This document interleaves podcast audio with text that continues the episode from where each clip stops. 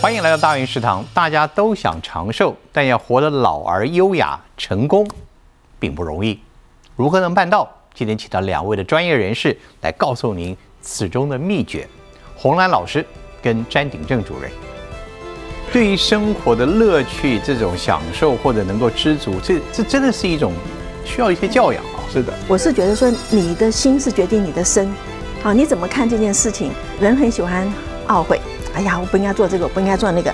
我爸就讲，你嫁这个人，你后悔说，我应该嫁另外一个；你嫁另外一个，你觉得我应该嫁这个。他说，人反正就是后悔，你选择一样就后悔，就不要一次就后悔。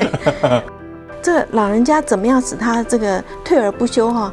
第一个要有 hobby 嘛，要有个有个嗜好，因为嗜好只有一个人也不行，你还得找几个朋友。我觉得朋友还是很重要，就是老友、老本、老伴。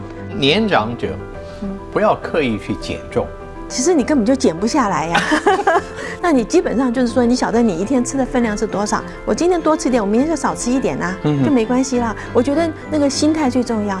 我当年台大毕业是运动补考的，所以我就觉得我不要去做那个我不行的事情嘛，因为你不行。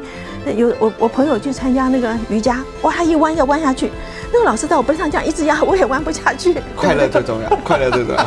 那我到了六七十岁，台湾现在年龄都 都八十几了对啊哈，还能改善多少？不是说什么事情我们都不能改变哈，甚至到了八九十岁，我们有一个研究说，我好好的做运动，然后有人教，然后呢，差不多只要三个月，他的肌肉的这个力量就很明显的改善。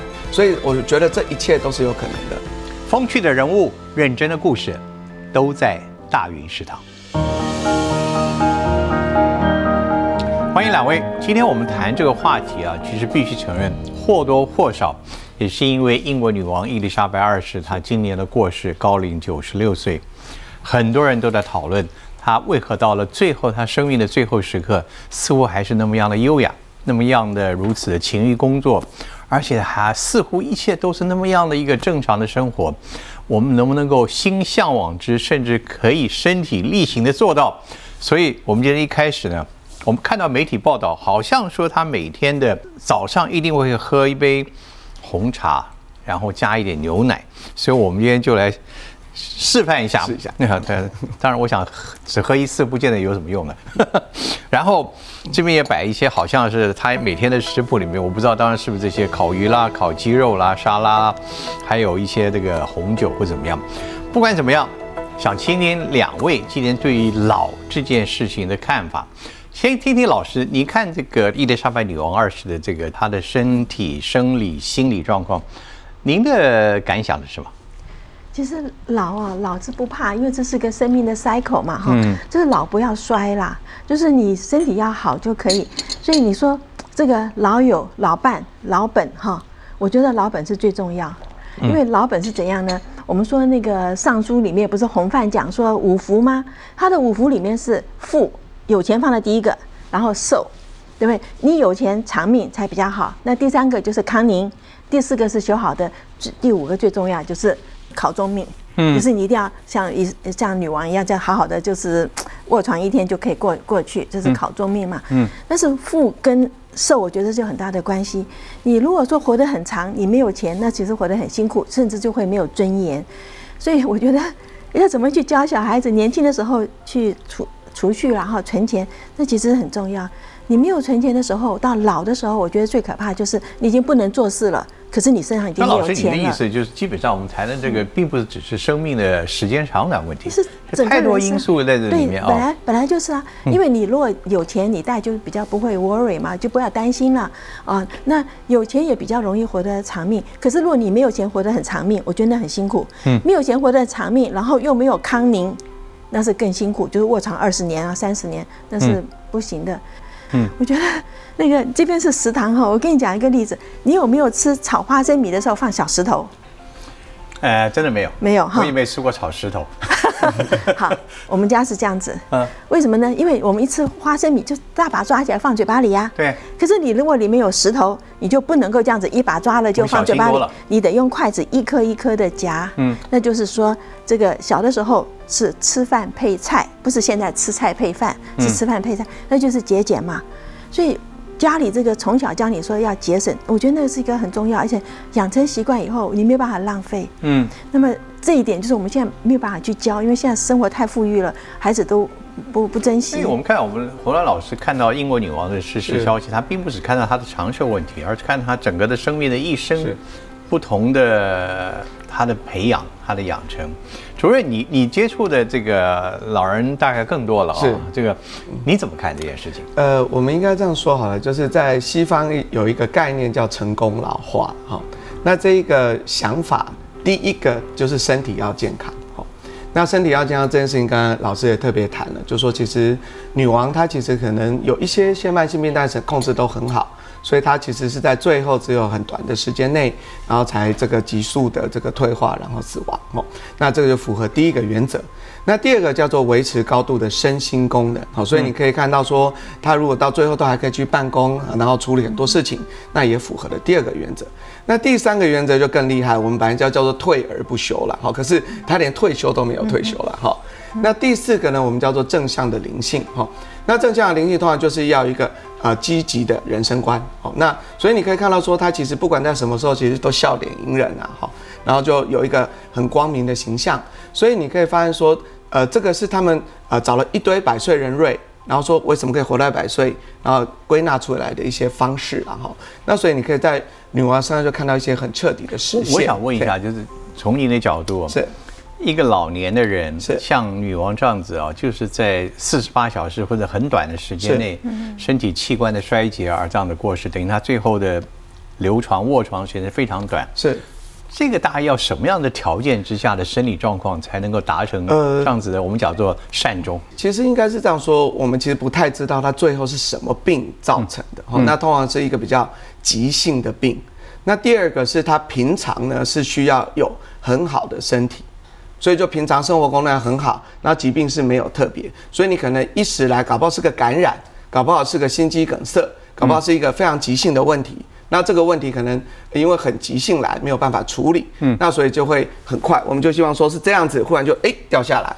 那我们其实，在呃小时候学习也是希望是这样哈，就说真的是在短暂的一两天内哦，那可能就呃这个真的叫做善终，嗯嗯，是，可不可能是因为？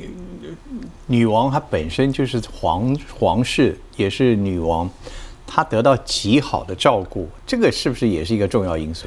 呃，我想一定有啦哈。那因为她会得到多好的照顾，这个我们就不知道哈。嗯。可是我想她的照顾的这个等级一定不是我们呃平常的哈。嗯。那所以，我我们还是在讲说，当然我们平常人也不能说一定要祈求要得到这么好的等级嘛哈。但是我们还是说这个大原则，我们还是呃自己可以顾的，然后自己可以做的。然后我们还是做到说尽量能够实践哈，这个我们日常生活中能做的事情，然后就让我们自己诶能够活得更长更久。洪老师，看到女王的消息，你觉得我们大家除了羡慕之外，还应该怎么去思考这件事情？要活得快乐啊！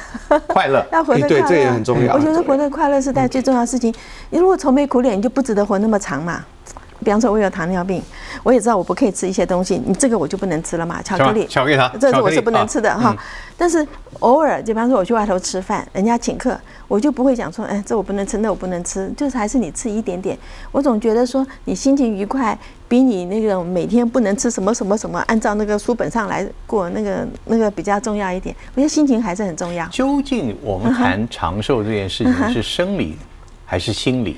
还是什么其他因素？我认为身心是两一一体的两面。一体两面。对，我想这个大家都很同意。嗯，对。就你心情好，你知道你心情好，你比较不痛啊。那这里面就是还跟我们的人生观很有关系啊，对不对？你每天都想人家欠你的，你当然活得不愉快嘛，是不是？那呃，有的时候是。可是可是有人光想到老这件事情就已经愁眉苦脸。其实不会，我跟你讲哈，我那时候才四十几岁，有一天我回我我妈我我妈妈家嘛哈。那四十几岁你才刚刚有白头发冒出来，对不对？那我们家到处都是镜子，因为我爸一直认为说，你每天走出去，你得这个这个这个衣冠要正嘛，哈。所以我一看，哎呀，头上有个白头发，我在里面一拔，就被我妈看到，就当场骂我，哈。她说，白头发本来就是应该的，你如果时间过去，你你你有就是做到你应该做的事情，那你本来就该老。但是如果你什么都没有做，这边白头发，她说冤枉我养你，我吓死掉了。从您刚刚讲的两个故事，嗯嗯，应该都是从小的身教跟这个家庭的教诲有有很大影响，是吧？我觉得人是不知不觉的受到家教的影响，其实根本就已经不要太特别去想说，哎，我要怎么做，就是你那个行为就自己做出来了嘛，哈、像勤俭哈，我们我跟我先生这地方很不合，我们结婚的时候只剩五块钱哈，我先生说啊去看电影，说当然先去买菜啊，因为下礼拜的菜先买好以后我再去看电影，对不对？有剩下钱才去。他就讲说，哎，这我不 romantic 啊，我不干什么。说从那个时候我就管钱，我不能让他管呐、好、这个这个这个差别太大嘛。可是我的都是看电影。哎，他他他的钱是花掉，所以他是属于月光族。嗯嗯。可是因为钱在我手上，所以我们今天到老了还有一点钱，对不对？啊，所以这个东西呢，我后来一直在想哈，就是为什么他的行为跟我行为差别这么大哈？就是我父母亲都很节俭，我的外公就是我跟你讲说吃花生米要放点石头的嘛哈，啊就很节省。而我就是我的祖父是南洋的富商，那么我的外公原来是我爸爸的老板上司，因为我外公是嗯福建的首席检察官，那我爸在里面做法官，对不对？我爸比我妈大八岁，所以我妈那时候在福州女中嘛，哈，那也年轻漂亮，人家都都，就为什么要去嫁给一个大八岁呢？你十八岁看人家二十六岁，那是老的不得了了嘛。就后来就是我外公看上我爸爸哪一点？我爸在写状纸的时候啊，那个袖子是把它卷起来的。那我外公就问他，冬天这么冷，怎么卷袖子呢？我爸就回答说，袖子磨了会破，卷起来那手这里没关系。哦，那你看我我外公就觉得说哇，勤俭就会大富由天，小富由人呐、那这个以后就会有钱呐、所以我外公看到我爸是这样子，那么所以我们家里面的时候是比较不一样，就是呃我妈是比较会花钱哈、但我爸就是哦那个用钱尾不能用钱头，说什么意思呢？九十二块，九十块存起来用那个两块。就要用前尾，不要用拳头。对，厉害，对，就是这样子啊。所以你说这里面是有关系，所以你到老了，我现在不不担心了，对不对？好，因为用了前尾，那个前头都有存起来，那我现在就可以。那我现在怎么去教我的儿子呢？他现在是用前头啊。嗯，现在教年轻人教他们就把袖子卷起来，根本根本穿衣服没袖子可穿，困难问他怎么比是？那主任，你有没有观察到您的一些呃年老的我我其实要呼对应刚才老师的这样，我我阿嬷哈是活到一百零四岁，一百零四岁，哇，对。但是呢，那我先恭喜你啊！哎这个您您的基因基因不错，基因不错，所以我应该不肥类，应该也可以活到一百岁。但是呢，他其实大家对他最好的印象哈，就是他每天都很快乐，你只要看到他，他就跟你笑，他就是无忧无虑，然后就每天坐在那边摇摇脚，吃吃东西，然后一整天看看电视，哎，就过去了。那这样就顺顺顺顺顺顺顺，就活到了一百多岁这样子。嘿，嗯，好，那反过来，他的先生就是我的阿公。哎，听说啊，从小就很喜欢骂人啊，还会打人啊，所以听说六十几岁，就我四岁的时候他就过世了。哦，所以这个真的我是觉得还是有关联的哈。所以自己的心性，那您自己观察到您的很多呃年老的呃呃病人朋友们，究竟长寿者跟他们过去的生活背景环境，那个甚至说家庭情况，是不是也有一些关联？呃，我们还是分两部分，一部分哦还是跟基因有关。哦，就是说有一些人真的这个家族如果活得长的，好，那你可能真的就是活得长。可是除此之外，有部分就像我们讲的，就是你的生活的形态。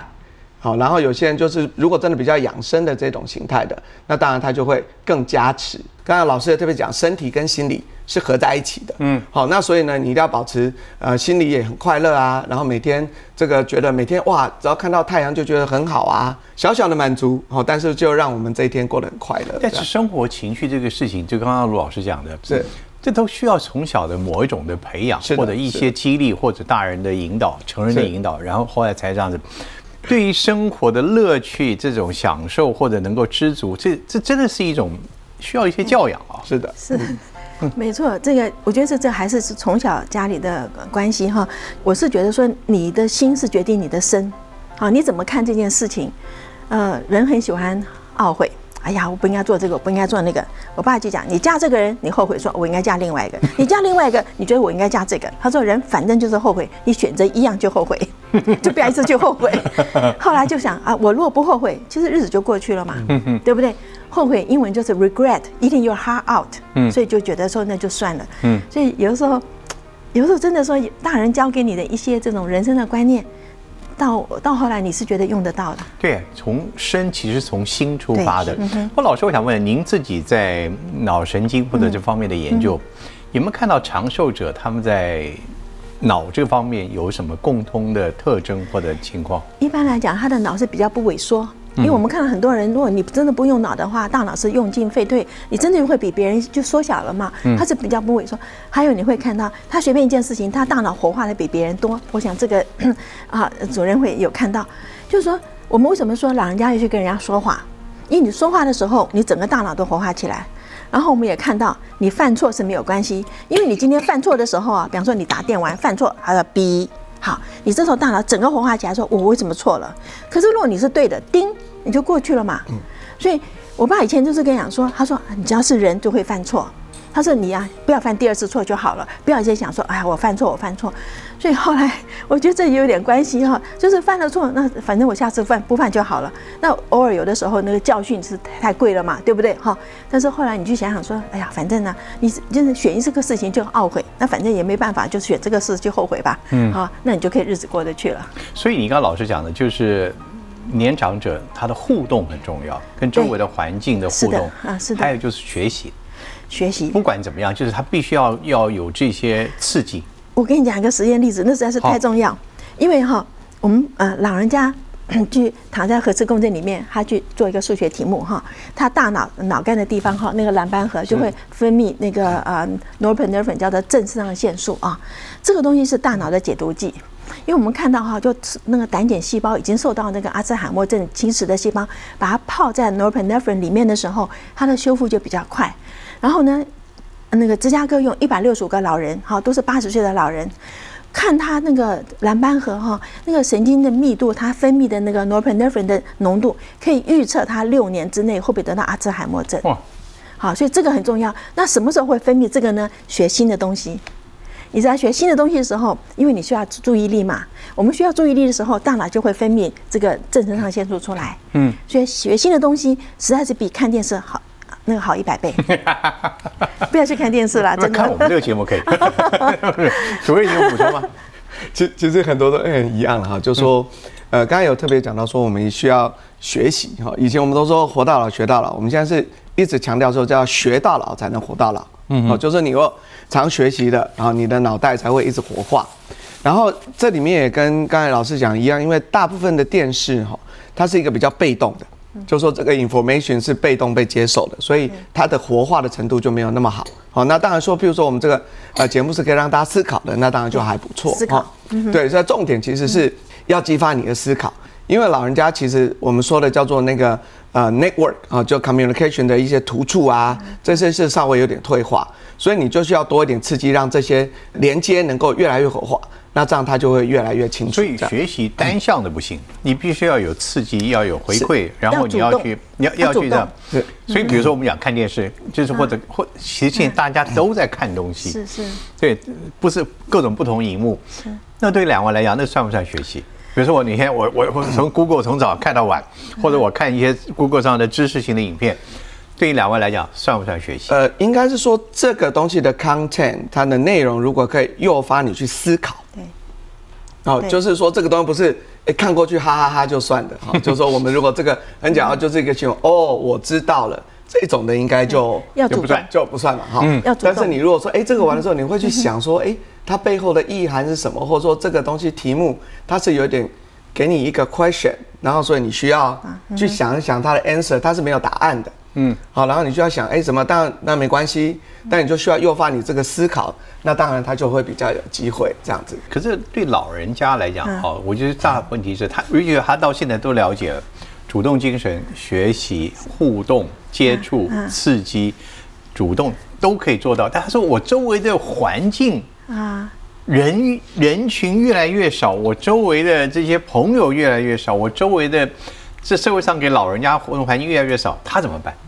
他要出去跟人家讲话，哪怕去邻居那边聊天都可以。我想主任知道，你在讲话的时候，你的大脑是活化的，比那个听的时候来的多呀现。在就是为什么我们现在有很多据点，就是有没有？呃，社会局有所谓的关怀据点，然后长照 ABC 有 C 据点，然后什么我们经常说可以去共餐，其实像共餐的意义，除了食物的多元化以外，很重要就是这些人平常可能我只有跟老婆在一起两个人，然后每天就真的没有什么互动。但你出来之后，就哎这一群五十人开始吃饭，那自然而然大家就会开始交谈。好，这这真的就是老师说要出去。那这个出去这件事情，就是呃，目前大家都一直很鼓励这样。那两位难道建议，比如说以年老人来讲的话，经济条件允许的话，与其独居，他不如去住安养院吗？不会，主要是因为独居，你有你自己的环境，你的你在这个环境里面，你很自在。嗯，好，我觉得那个自在哈很重要。我不晓得主任会不会认为哈，比方说我去，比方说我去我妹妹家哈，亲妹妹对不对？照讲我也应该很自在，可是就是不及你在你自己家里面自在。嗯，我觉得那个自在哈，就是你心里的感觉嘛，就比较重要。还有一点就是我跟人家讲话哈，我不但嘴巴要讲话，我的第一个我的运动皮质区我就得来想我我讲这这个字，我下面五个字已经准备要出来了，我得在先储存在那边。然后我的耳朵要听，是我讲的话有没有错？我的前脑。要去判断我刚刚讲的话有没有让他生气，哈，所以你真的看到说你跟人家讲话的时候，他是整个在动起来的，嗯，是真的跟那个我们看书啊，或者是像很多人说我养个宠物嘛，我跟猫讲话，你不怕猫生气啊，对不对？你是可以讲，你可以骂它干什么，反正你也是在讲，可是那个回馈给你大脑的活化，就是远不及你跟人家讲话，嗯，差别很大，嗯哼。我这边大概归纳了一下大家各方面的讨论啊，我这边就就把归纳一下来问一下啊，是，请教一下，大概说谈到这个所谓的优雅的老、成功的老啊这些话题里面，看到各方意见，呃，我们把它暂且叫做抗老秘方好了，我来请教两位，营养均衡这占的很重要吗？是的，嗯，是，而且要吃鸡蛋，要 吃鸡蛋，对，因为胆碱，胆碱对。那个记忆是有帮助的，而且我们从短期记忆换到长期记忆，中间需要蛋白质，嗯，就是突出要有蛋白质或者那个主任知道，你没有这蛋白质出来，你没有办法形成长期记忆。那个老鼠已经跑会了迷宫，晚上给它注射抗生素进去使它不能够产生蛋白质，它第二天的迷宫等于白，昨天等于白跑，它又会犯错，嗯，所以你中间需要蛋白质，就营养当然就很重要嘛。你老师指的是每天至少要吃一个蛋吗？我每天吃两个蛋呐。好，主任呢？呃，我们刚才讲均衡饮食，当然每大类都有。好，可是刚才我们会同意老师强调说，如果你的肾脏功能是好的，蛋白质要稍微多摄取一点。哈，因为以前教科书讲的稍微少了一点，我们会建议每公斤体重要差不多一点二公克。那所以呢，说一个六十公斤要七十二公克的蛋白质，这个量其实相对比较大的。嗯，那这个不仅对脑袋好。对肌肉也好，哦，大家应该有听过，最近有流行一个病叫肌少症，就是肌肉变少了。那肌肉如果要练回来，除了你要运动之外，你一定要有蛋白质，就有点像吃肉长肉的概念。好，所以呢，你一方面要练习，一方面要吃肉，那你你的那个肌肉就会长回来。好，所以脑袋也需要蛋白质，然后那个哎，这个肌肉也需要蛋白质，这样。所以营养均衡跟健康饮食。对于长寿是很重要的，是，但又有很多的年长的朋友觉得他很多事要忌口，比如说老师刚刚讲有些慢性病的问题。所谓的营养均衡跟健康饮食，到底有没有一个比较能够归纳性的说法？呃，应该是这样说好了，均衡的意思是代表说该有的元素都要有，好，好，所以假设我五大类每一种都要有，但是因为你的生病的情况下，譬如说。呃，我有糖尿病，所以我的淀粉类的比重就要比较少一点。好，因为这个是因为不同的疾病。假设你有心脏病，我的盐巴可能就要少一点。但是不是说都不要有？好，这样这样就说我的五大类该有的都还是要有。所以你还是要在均衡的情况比例可以调整。所以这两个东西是虽然感觉上有一点点不不。配合，但是其实，在如果有营养师教你，你还是可以把它。那我们就以节目一开始的所谓的英国女王式的饮食饮茶，看有没有均衡是那茶啦、咖啡啦，乃至于甚至像酒类这些，我们认为叫做刺激性东西，其实对年长者的健康会有帮助，是吧？好，那我们就来看这个。那你看这里面应该五谷类嘛，好，然后肉类嘛，好，那去死啊就是蛋白质嘛，好，然后有一部分青菜。可这里的青菜就相对少，对不对？所以你有看那边，那边就有沙拉，对不对？沙拉。所以它一天当然是有分不同的餐，所以有一些餐里面沙拉就多了，所以它的青菜就会在某一餐变多。嗯。然后那边有肉，对不对？所以肉的比例其实它一天吃的肉没有很少哦。哦。你这样算一算，它一天如果可以把这个肉也吃完，哎，这个量就不少了。嗯好，那所以他一天如果又吃这个又吃这个，他其实该有的种类就应该有了。好，然后再来的话，这个茶的部分，哎，大家都说茶有益健康嘛，哈，啊，牛奶也会，哎，有这个呃钙呀等等，哈，然后这个蛋白质也有，哈，也都不错。好，至于酒，哈，酒我们的想法都是这样，它是一个 U shape，完全不喝酒的人其实没有比较健康。喝很多酒的人也没有比较健康，好，所以就是要差不多喝两杯左右，好，那两杯就是红酒，哈，那个倒的多了一点，就是一百二十 CC，那一天差不多两杯以内的量。现在比如说门诊，您你会鼓励老您的你的老年病人都去喝一点酒？呃，应该说他如果本来有习惯的人，我就不特别阻止。但是你如果完全没有喝酒的，你也不用说，哎，那个因为要健康，所以你要开始喝，就这很 怪嘛，好像很怪，对不对？这个营养健康之外，那还有一个是不是年龄年长者，嗯，不要刻意去减重。其实你根本就减不下来呀，这个不是说要去刻意减重。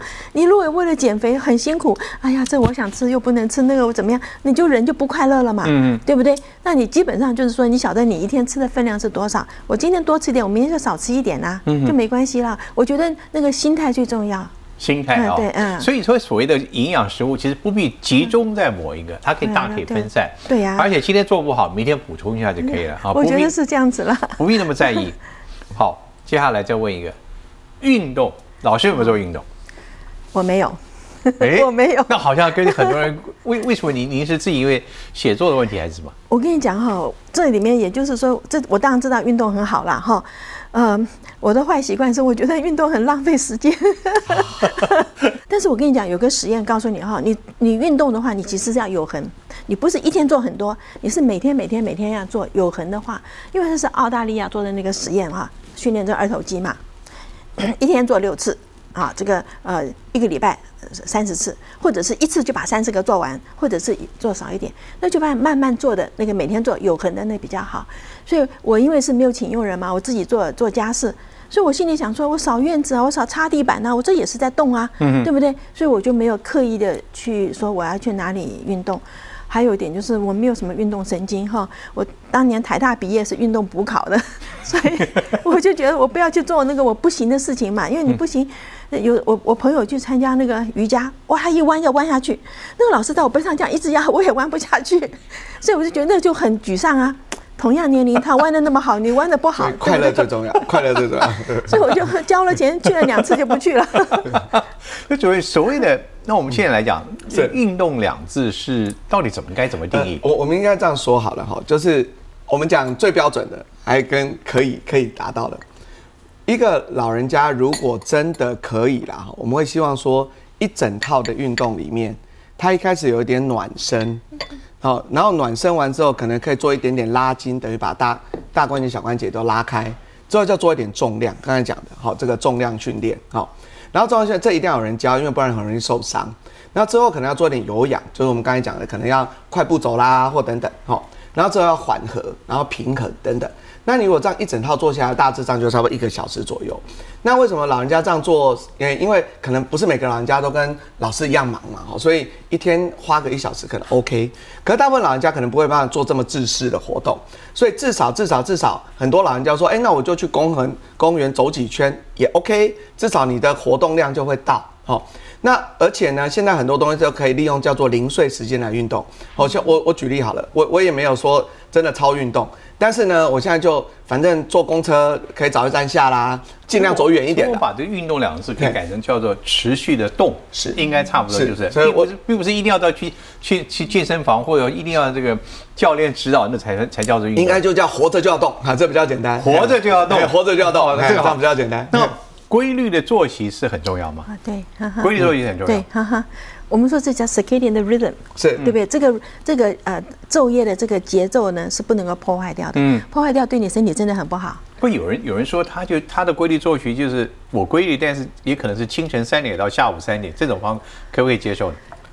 很多学生就这样子嘛，对不对？如果你一直是维持这样的，像像我妈妈好了，我妈妈从我知道他就是每天差不多两点睡觉啊，真的？对，然后差不多八九点起床，那到现在也差不多这样。嗯，哦，那他还是活得 OK，哦，可是现在碰到的问题是，很多老人家会变成是这样，就是他以前可能是十一点睡觉，六点起床，但不知道为什么，慢慢的哦，他会变成八点睡觉，七点睡觉，就睡越来越早。可是越来越早的结果，就变成说半夜两点就起床了，因为睡得就够了。好，那这时候就尴尬了，因为很黑啊，他就会跟医师说：“医师，我失眠。”那你要跟他讲说：“ 没有，你没有失眠，你是睡饱。”睡饱，睡饱了。嗯，给我们一个归纳性的结论：什么叫做规律作息？在您认为？规律作息就是 时间到了就去上床睡觉。其实天天快亮，我觉得被闹钟叫醒人是不舒服的。是，对，好，所以所以完全同意。对，所以我们说，如果你是规律的话，比方说你闹钟开五点半，你五点二十五分你就会醒来。除非你的规律作息定义。呃，其实小时候都有听过哈，睡到自然醒，对不对？对。如果真的可以睡到自然醒，就是一种幸福。是。然后那晚上睡觉的时间，其实就是你想睡的时候就睡。那真的，你如果真的。哎，习惯了以后，你每天就差不多会差不多这个时间去睡，差不多那个时间起床。起来，好，按每个人就会有自己的一个习惯。所以，其实我们刚刚讨论的营养、健康、运动啊、睡眠这些，最主要就是如同老师讲的，要让你自己快乐。是，快乐才是一切健康的一个源泉啊！如果你你这一切只为了让你的身体能够好的状态，然后就快乐。好，接下来还有几项是大家经常有的看法的，我也知道什么。一个是社交活动是不是对年长者很重要？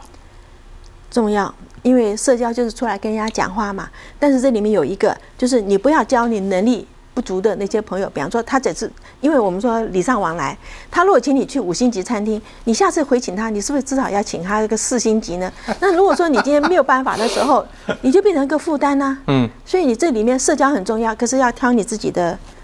像我们做老师的吧，就只能跟老师互动啦。嗯，这个这这这个是重要的，没错。社交是很重要。嗯，社交真的是很重要。那只是说，很多时候还是跟个性有关。有些人真的愿意出去，有些人不愿意出去。嗯，那我们就只能说尽量鼓励，呃，能出去尽量出去。那有一些活动，那除了刚刚说吃的活动以外，现在其实很多很多的学习，哈，譬如说类似像学堂。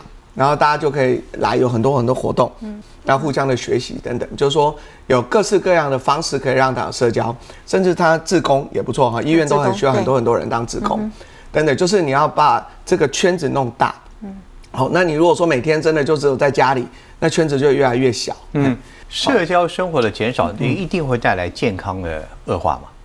会，如果待在家里哈，比方说有一阵子我腿摔伤了。那就不能出去走动了，对不对？不能出去走动以后，就就会觉得第一个就会变胖，因为你不运动了，不走动了嘛，就会变胖。家里就会脏，因为你不清了哈。就有很多东西真的就你脏了，你看就不舒服了嘛，嗯，对不对？那就影响你的心情。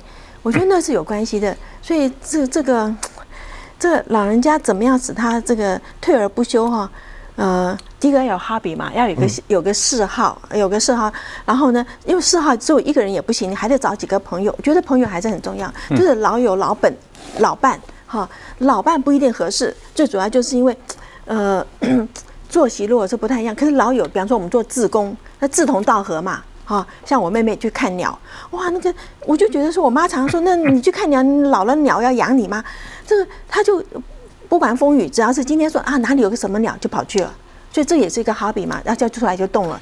心情的乐观真的能够帮助身体的机能的老化机能的变慢吗？还是能够真的让我们减少一些疾病的发生？心情真的是有证明它跟生理是连接的吗？应该说我们现在没有办法做所谓的 randomized control trial，就是你真的没有办法有一个。有一个实验，好，就跟你说是这样，但是只是说，大部分的观察，观察会觉得真的就是比较快乐的人，那他的疾病或他的健康会相对会比较好。如果你门诊里面看到那一种很不快乐的人，哈，来的时候，哎，他直接就会跟你讲，譬如说我有一个病人，都直接讲说。呃，我每天都祈求上帝赶快把我带走，这样 哇，然后那你就 啊，不知道怎么跟他 跟他聊天啊。你说不会啊，上帝都是恩慈的哈。对啊，那那你就觉得这个跟他讲话的时候，就然后他每天就会一直叹气哈。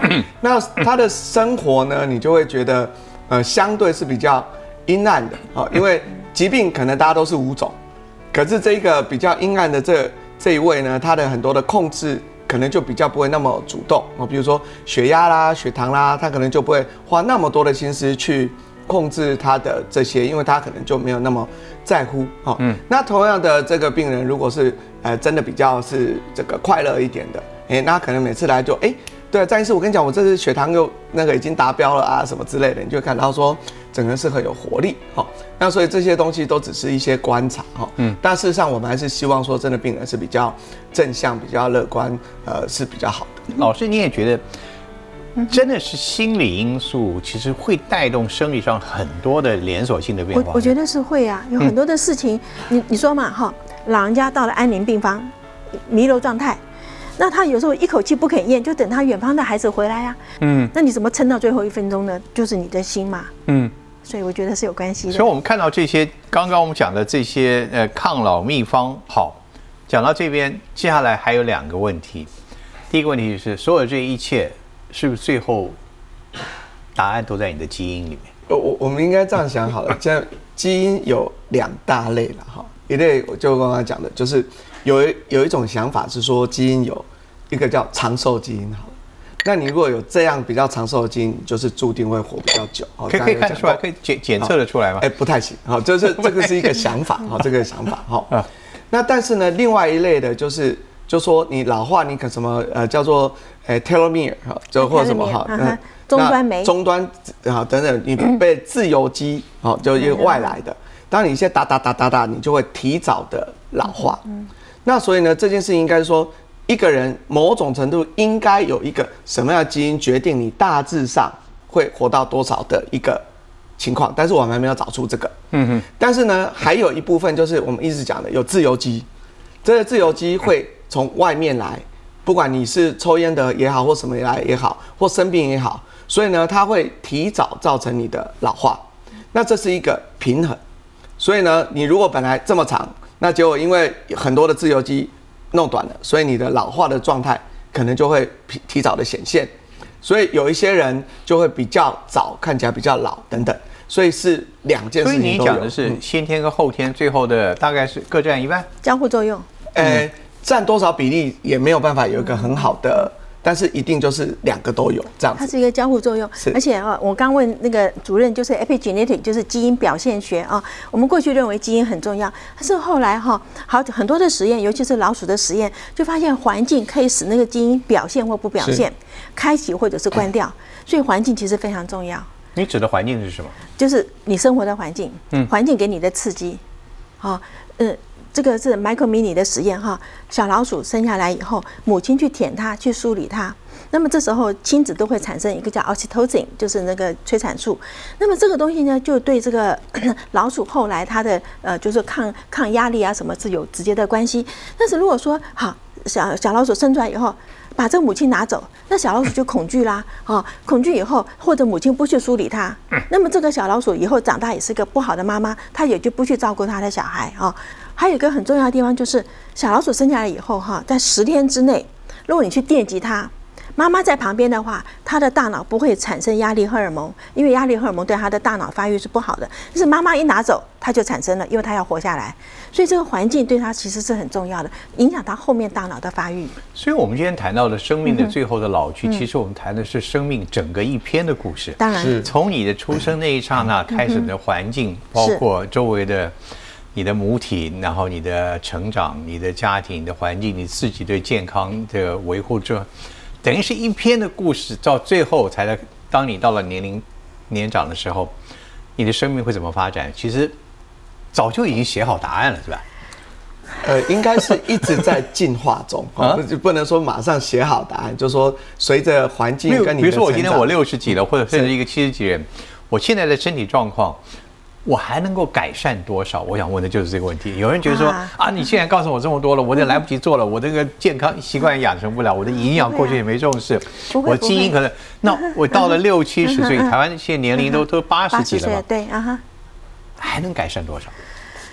这个要问医生。